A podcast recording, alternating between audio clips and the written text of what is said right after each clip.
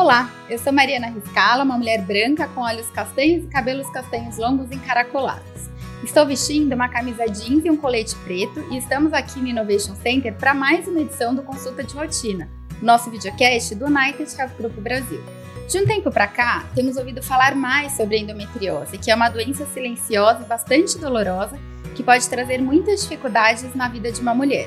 Para se ter uma ideia, de acordo com o Ministério da Saúde, uma em cada 10 mulheres sofre com sintomas da doença e, em muitos casos, elas até desconhecem a sua existência. E para falar sobre esse tema, hoje eu tenho aqui comigo a doutora Eliana Duarte, chefe e coordenadora do Serviço de Endometriose de São Paulo e ABC Paulista da AMIL, e a Andressa Barbosa, analista de comunicação do United Chef Grupo Brasil, que vai contar um pouquinho da sua experiência com a doença. Sejam muito bem-vindas, meninas. Obrigada pelo convite é, para falar sobre um assunto tão, tão presente, tão importante, né? E pelo canal que vocês estão abrindo para que a gente possa divulgar, né, para muitas mulheres é, sobre essa patologia, para que elas possam realmente é, se cuidar um pouco melhor e talvez diagnosticar a própria doença, né? Eu sou Eliana Duarte, sou médica ginecologista, tenho 47 anos de idade, é, sou loira, cabelos lisos, pele branca, é, Estou vestindo uma blusa vermelha, uma jaqueta jeans com rosas vermelhas, em homenagem à Rita Lee. é, e é um prazer estar aqui com vocês nessa manhã para falar sobre esse assunto tão importante. Obrigada. Obrigada pelo convite, é um prazer estar aqui com vocês. Eu me chamo Andresa Barbosa, sou uma mulher negra, tenho cabelos e olhos castanho escuro, estou utilizando uma camiseta marrom, uma, um blazer creme e brincos azuis. Obrigada, gente. Doutora, para a gente começar, o que, que é a endometriose? A endometriose, meninas, é uma doença que é caracterizada pela presença de células endometriais, que são células que normalmente estão localizadas dentro do útero, né? E, e a endometriose se caracteriza pelo deslocamento dessas células ou a presença dessas células em outros lugares é, que a gente chama de ectópicos, né, por não ser um, um lugar comum de se encontrar, portanto, fora do útero é, e dentro da cavidade abdominal, muitas vezes em outros órgãos também. É, essas células, elas começam a ter um comportamento parecido com as células de dentro do útero, né? É, porém em locais, em locais onde elas não deveriam estar. Então, o organismo, o organismo normalmente reage à presença dessas células, fazendo uma reação inflamatória, fazendo fibroses. E normalmente essas reações inflamatórias e fibrose causam muita dor nas pacientes, e isso que acaba é, gerando essa clínica de menstruações dolorosas, dores abdominais, inchaço abdominal. Né? Legal.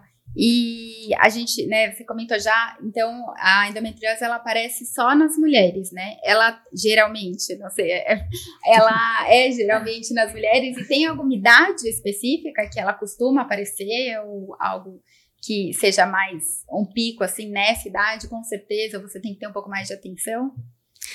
Essa pergunta é muito boa, é até uma pegadinha, né? Porque a gente pensa assim, endométrio, útero, é, então só acontece em mulheres, né? Mas existem alguns relatos em literatura, casos extremamente raros, é, de endometriose em homens, né? É, normalmente são homens é, que estão numa idade avançada, se submetendo a tratamento para câncer de próstata, então fazendo bloqueios hormonais.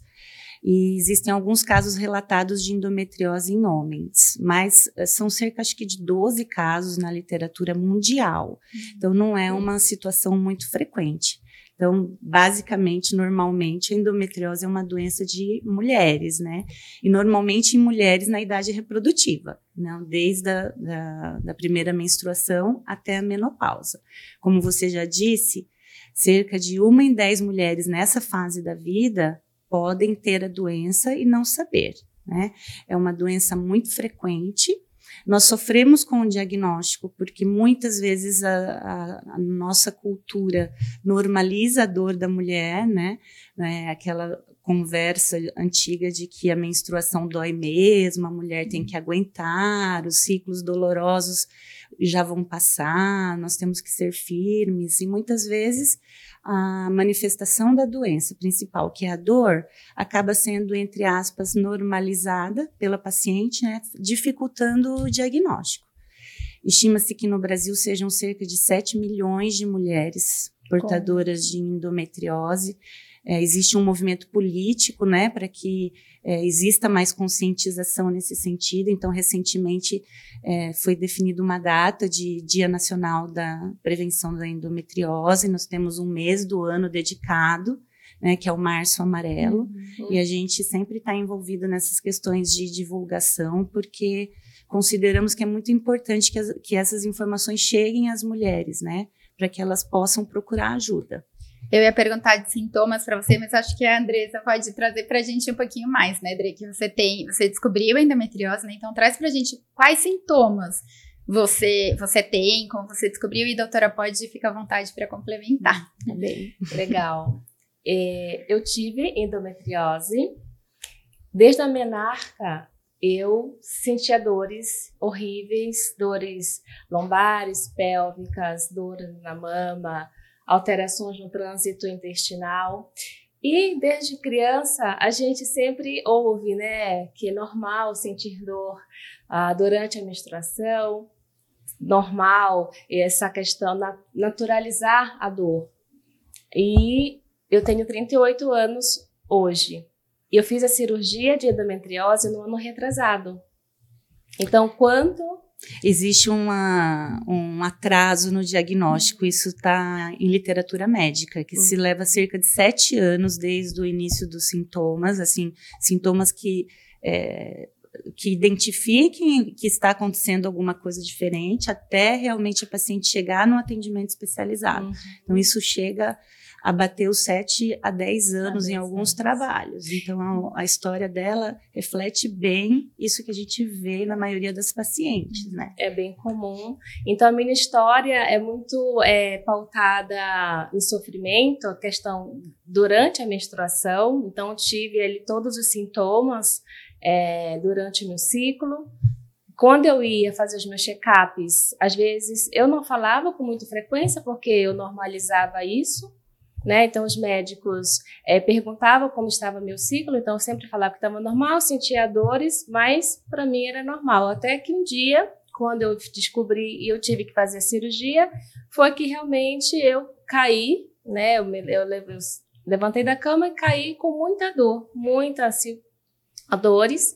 E aí eu fui, procurei um especialista, fiz o exame específico que a senhora vai falar daqui a pouco, alguns exames específicos para diagnosticar a endometriose e se constatou que eu tive cinco focos. A doutora também vai explicar daqui a pouco. E aí eu fiz a cirurgia, foi uma cirurgia tranquila, muito natural.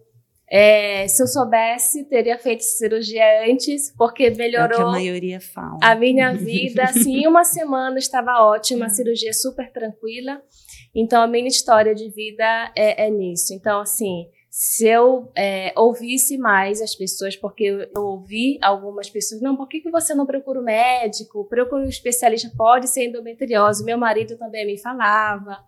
Então, a gente ouve, né? Ah, quando o casar passa.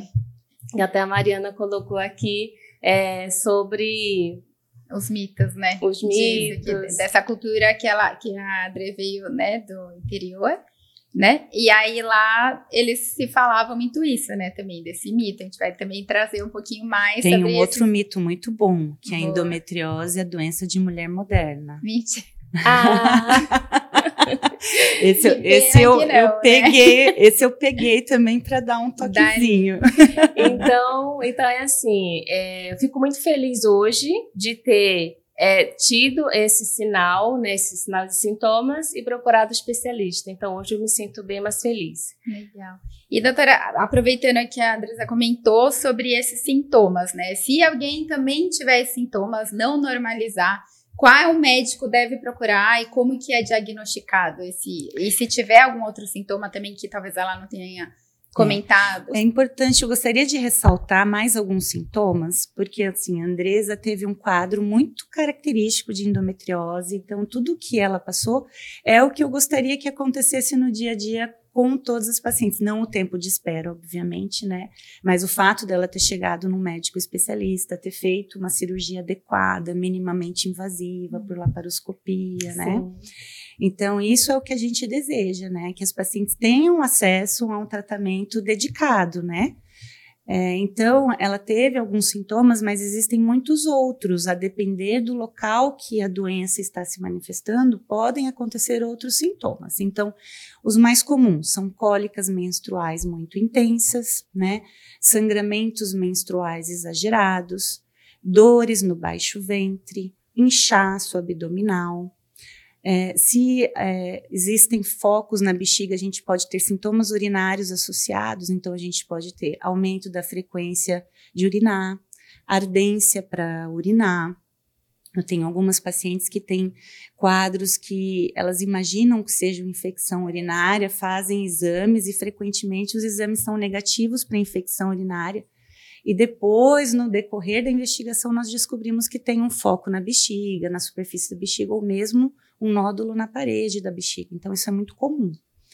É, cistos ovarianos grandes que podem dar dores pélvicas importantes, é, disfunções no trânsito intestinal, né? Então, quando existem lesões intestinais muito graves, que podem levar, inclusive, a quadros de suboclusão intestinal com dificuldade na passagem das fezes, Muitas vezes nós temos dores muito importantes no momento da evacuação, às vezes o, as fezes, quando estão passando ali perto do, do canal anal, perto do foco, elas podem gerar uma dor muito importante, até sangramento nas fezes, né? Fora os locais menos comuns, né? Tipo endometriose de diafragma, que pode dar uma dor é, referida no ombro direito. Então, a depender da localização, os sintomas são os mais variados, né? Mas quanto mais é, disseminada a doença, maior número de sintomas, né? É, outro sintoma muito comum que eu esqueci de falar, mas que é importante, é a dor na relação sexual. E muitas mulheres também normalizam a dor na relação sexual, achando que realmente alguma coisa que é normal e que elas têm que que se habituar àquilo, mas pacientes que são portadoras de endometriose intestinal, elas têm lesões muito endurecidas no fundo vaginal e, e na relação sexual, elas podem sentir dores extremamente importantes. Tem algumas pacientes que muitas vezes chegam até mim referindo que não querem mais ter atividade sexual, que tem dor, que às vezes é, fogem da relação sexual, né? achando que seja alguma coisa mais emocional uhum. e na verdade pode pode é, ser decorrente de uma lesão de endometriose na vagina, né? E como que, que é diagnosticado? Quais são os exames que geralmente faz? É, para diagnosticar, diagnosticar então, a primeira coisa que eu acho importante é a paciente fazer suas consultas de rotina sempre com o médico ginecologista, né?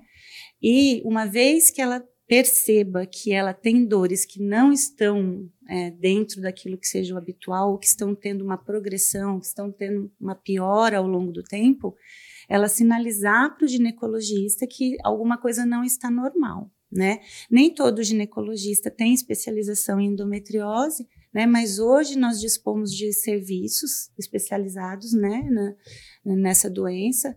E o ginecologista é, de rotina, né, que é o que a gente está procurando aqui, uma vez que ele pensar em endometriose, solicitando algum exame específico, que no caso da nossa Andresa aqui foi, foram solicitados, é, principalmente ultrassom transvaginal com preparo intestinal. Você fez? Sim. Fez, né? Também. Isso. E normalmente nós também, para avaliarmos a relação da endometriose com os órgãos pélvicos, normalmente nós fazemos uma ressonância magnética de pelve. Fez também? Sim. É.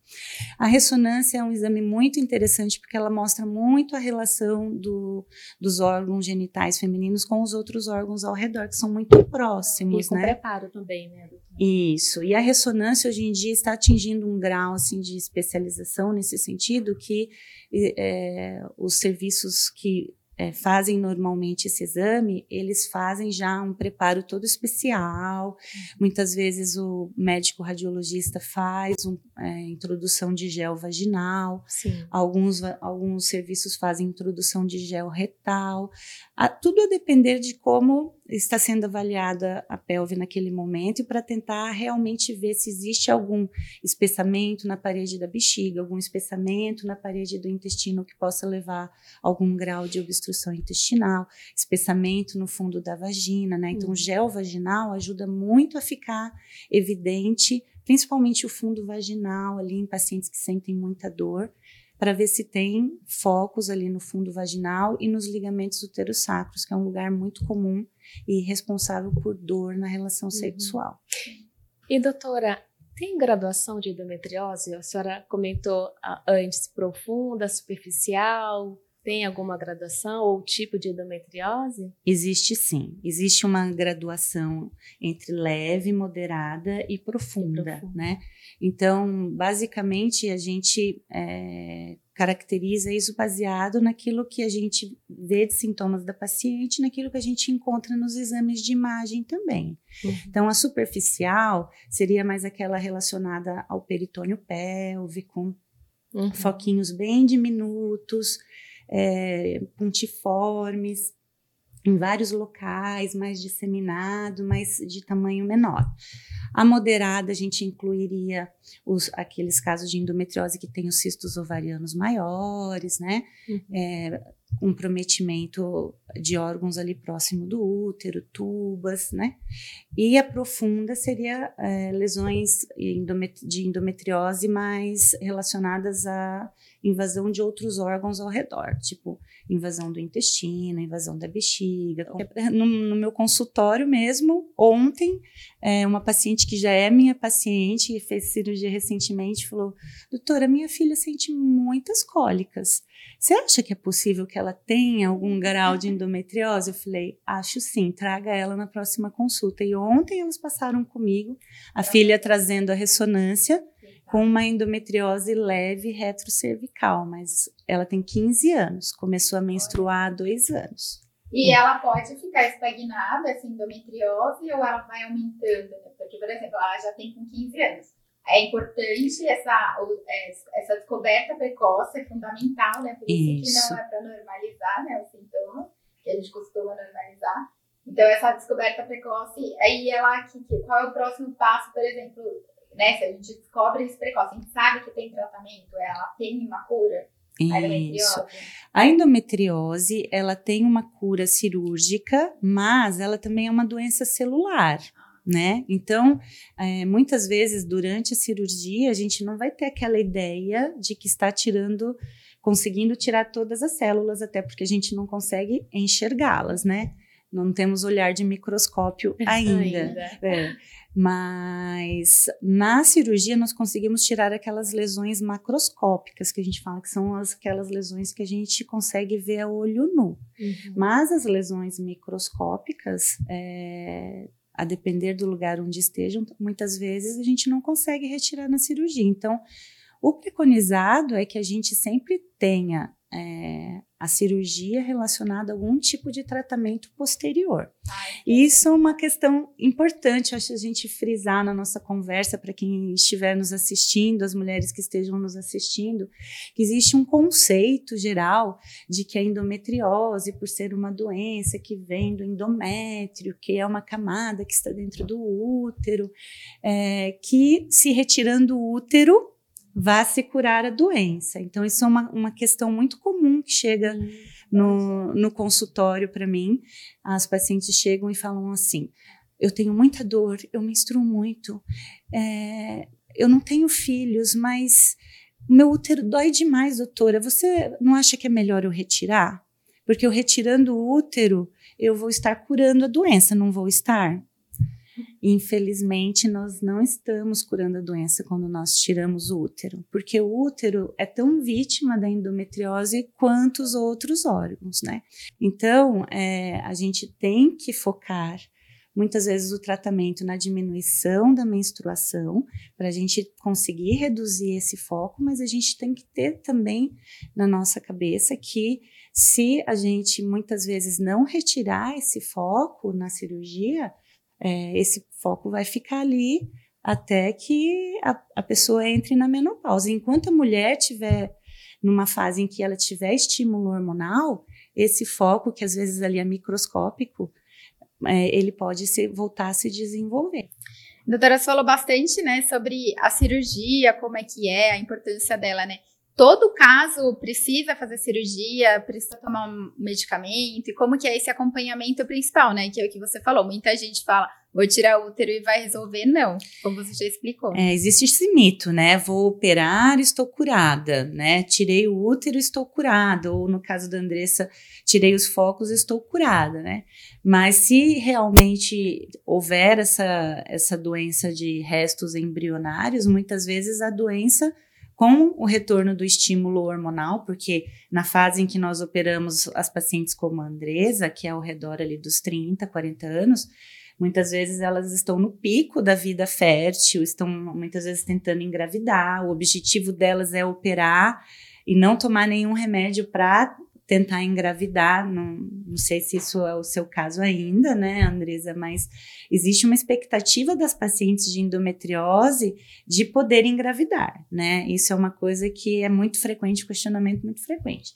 Então, é, a, a maioria das pacientes vem com essa ideia de que vai fazer a cirurgia vai ficar curada. E aí a vida seguirá normalmente depois. E a gente, no dia a dia de, do consultório, a gente teme muito esses períodos que as pacientes ficam sem tomar nada, porque se houver algum foco residual, se houver algum resquício embrionário, alguma coisa que não tenha sido visto na cirurgia, com o estímulo hormonal, esse foco pode voltar a se desenvolver e a paciente voltar a sentir dor. É, você comentou bastante da gravidez, a gente está até aí próximo, né, no mês do Dia das Mães. É, muita gente não sabe, mas a endometriose pode ajudar a não conseguir engravidar? Pode ser uma das causas de não, é, de não conseguir engravidar, de ter um aborto espontâneo? Como que, que funciona? Como que ela pode prejudicar isso? E às vezes a mulher nem sabe que tem endometriose e não consegue engravidar. Pode ser uma causa? Isso, uma ótima pergunta, porque é uma, uma dúvida muito frequente das pacientes. Doutor, eu preciso fazer cirurgia porque eu pretendo engravidar, né? Ainda algum dia eu tenho esse desejo. É, não dá para a gente afirmar categoricamente que a endometriose vai prejudicar a gravidez, né? O que a gente sabe é que cerca de 50% das pacientes que tentam fertilização tem endometriose. Então, a gente tem uma população de pacientes que precisam procurar fertilização assistida com diagnóstico de endometriose. Então, a gente imagina que a endometriose atrapalhe realmente o fato de conseguir uma gravidez espontânea, né? E a endometriose é uma doença inflamatória que causa muitas aderências pélvicas, né? Então, é muito natural que é, as trompas sejam, sejam comprometidas nesse processo, né? Mas nem toda paciente com endometriose irá ter dificuldade de engravidar. Ah, Eu tenho muitas pacientes que fazem cirurgia que conseguem engravidar, me mandam fotinhas, gestantes, legal. com bebê no colo.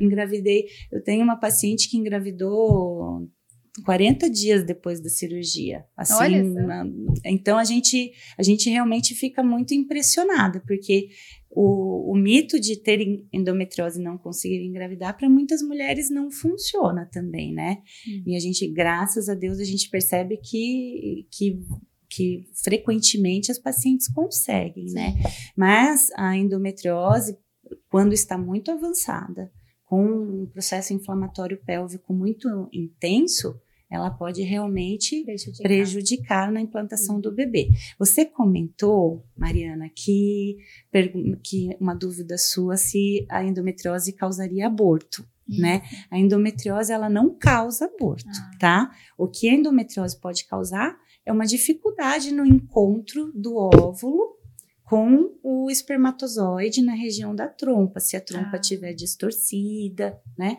Se a trompa estiver obstruída pela, pelas aderências, então ela pode interferir nesse aspecto. Entendi. E também, eu não comentei antes, mas vou aproveitar que me recordei agora e acho importante compartilhar com vocês, a endometriose ela pode estar dentro do músculo do útero também. Hum. E nesse caso ela não se chama endometriose, ela se chama adenomiose. É como se as células do endométrio começassem a entrar dentro do músculo. Hum. E aí, frequentemente, a portadora de endometriose, que por definição é fora do útero, ela pode também ter essa célula no músculo do útero. E a adenomiose, ela dá muito inchaço no útero, faz o útero ficar maior do que o tamanho normal e dá muita menstruação exagerada, uhum. frequentemente desde a adolescência. Então, quando a paciente tem endometriose, a gente tem que fazer esse link com o útero, pensar na adenomiose.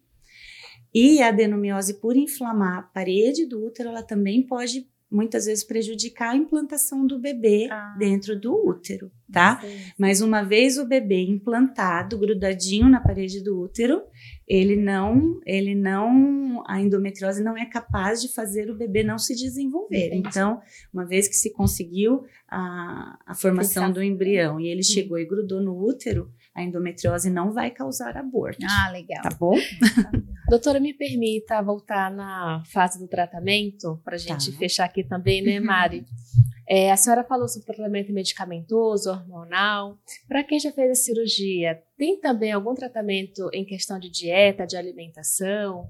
É muito boa a sua pergunta, Andresa, porque. Acho como... que não só para quem não teve, né, é. endometriose, se a alimentação em si pode afetar alguma coisa, né? A gente sabe que Exato. os hábitos saudáveis são, são fundamentais para todo o nosso corpo. Né? Exatamente. Né? E a gente pensando nessa questão multifatorial, de processo inflamatório, de tendência genética, é muito importante que a gente tenha esse olhar realmente para que a gente tenha uma dieta adequada, evitando alimentos ultraprocessados, tentando consumir alimentos mais orgânicos que não tragam tanto, não sejam tão carregados de substâncias Hormônio, né? químicas e de hormônios, né? Uhum. Então, nesse sentido, existe uma linha muito forte hoje de, com as nutricionistas uhum. de dieta anti-inflamatória, né? Então, é, com uma dieta com redução de carne vermelha, com redução principalmente de açúcar, né?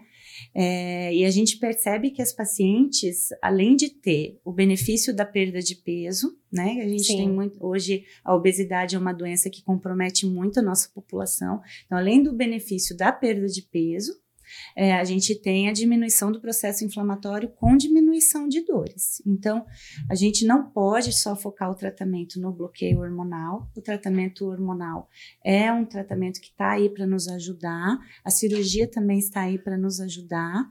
Mas a paciente fazendo exercícios físicos regulares, tendo uma dieta adequada, focando em, em ter atitudes que não causem tanta inflamação no organismo, ela vai ter um benefício em relação à endometriose também e vai Sim. ter uma diminuição das dores, né? Muito bom, bacana.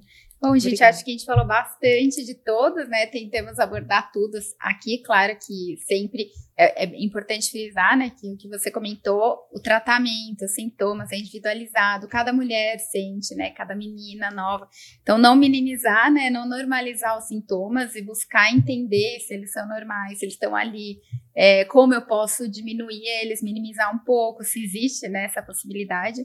E agradecer pelos esclarecimentos que vocês trouxeram, André, por compartilhar com a gente a sua experiência Obrigada também. também. Obrigada, doutora. Corajosa ela, né? a gente tem que ressaltar. E muito importante o que ela está fazendo, né? Que ela está trazendo para a nossa mesa, assim, a experiência pessoal dela, né? É importantíssimo, porque as mulheres precisam se enxergar em você, vivenciar suas experiências e conseguir enxergar que pode estar acontecendo com elas também e que elas Sim. terão apoio no caminho que elas escolherem para traçar, né? Porque nós como médicos, a gente eu me enxergo muito assim, uhum. que a gente tá ali para estar do lado, para amparar, para tentar é, ajudar, isso, né? ajudar na, nas aspirações, né, nos desejos, naquilo que a, que a paciente almeja, né? Então acho que isso é o mais importante de, de toda essa conversa, né? E dizer que a cirurgia, quando bem indicada, ela traz muito conforto. Acho que a Andresa pode dar esse, esse, esse relato para gente, porque a resposta que as pacientes têm depois da cirurgia é, é impressionante, né? É, é, como se mudasse de vida. Né? Totalmente. Tem, paciente, tem uma paciente que semana passada, no, no, no, ambulatório de endometriose da Mil, chegou para mim e falou assim: doutora, eu tô conseguindo sorrir Ai, novamente, porque eu só chorava, eu só tinha dor. E mesmo com a cirurgia, ela fez a cirurgia 15 dias. Mesmo com toda a dor da cirurgia, eu já estou me sentindo muito melhor do que eu me sentia antes. Eu acho que a Andresa passou por isso, né? Passei. E hoje, com certeza, ela está muito melhor do que antes da cirurgia. E consegue sorrir. Ai, sim, gente. Procura especialista. É, a minha vida mudou. Assim, estou mais plena, mais feliz. É, as dores diminuíram muito. E é muito assim, Mari e doutora, conhecimento. Então, conselhos. É, se a pessoa é, falar para você procurar um especialista, procure mesmo. Né? Não, não faça como eu, procurei muito tarde. Não mais normalizador, não, né? não normalizado exatamente. É, e se sentir melhor, né? E a escolha é nossa. Então, se a gente escolheu sentir dor a vida toda, é porque isso é opcional. Então, não é opcional a gente ter né, a opção e a escolha de procurar um especialista. Então, hoje, é, eu me arrependo por não ter buscado esse tratamento antes. Então hoje é só focar no pós. O que importa é que você buscou o tratamento. Isso é Sim, é importante. E teve acesso e com um médico especializado, isso é o mais importante de tudo. E a partir de agora, o mundo é dela, né? É, o que ela quiser ser. o que ela quiser ser. Graças a Deus e ao médico que me acolheu, que fez o tratamento. E quem sabe, né? Eu teria o prazer de é, continuar esse tratamento com você. Ah, será bem-vinda. Muito obrigada. Muito bem-vinda. Obrigada, gente. Obrigada, bom dia. Lembrando que é sempre importante estarmos atentos aos nossos corpos e ao que sentimos. Não minimize os sintomas e não deixe de buscar um acompanhamento ginecológico assim que você iniciar o seu ciclo menstrual. Cuidar de você e da sua saúde é cuidar do seu bem-estar e da sua qualidade de vida. Obrigada pela sua companhia e até a próxima.